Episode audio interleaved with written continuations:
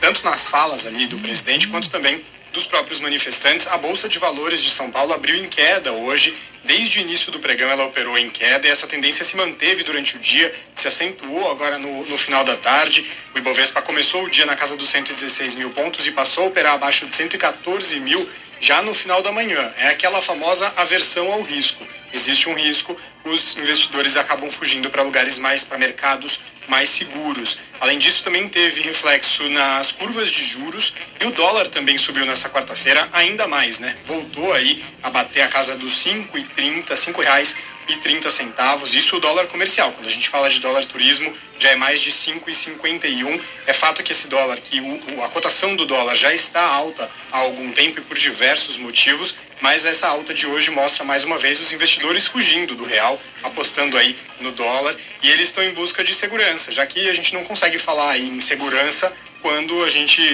o, a, está na pauta aí do nosso país de, é, pedidos para retirada de ministros do Supremo Tribunal Federal ou até a possibilidade de desrespeitar decisões judiciais. Então, na incerteza, o mercado acaba fugindo. E aí entra também na dúvida como fica essa relação entre os poderes, né? Como que fica a expectativa pelas reformas que tramitam no Congresso, elas podem ser impactadas por conta de toda essa tensão e até por conta daquele impasse no pagamento dos precatórios. Caso essa tensão entre executivo e judiciário se é, continue aí por muito tempo, é possível que haja mais dificuldades ainda também nesse aspecto que tem tudo a ver com a economia do nosso país no final das contas. Então, reflexo imediato e claro no mercado financeiro nesse dia seguinte desses atos de 7 de setembro. Carol.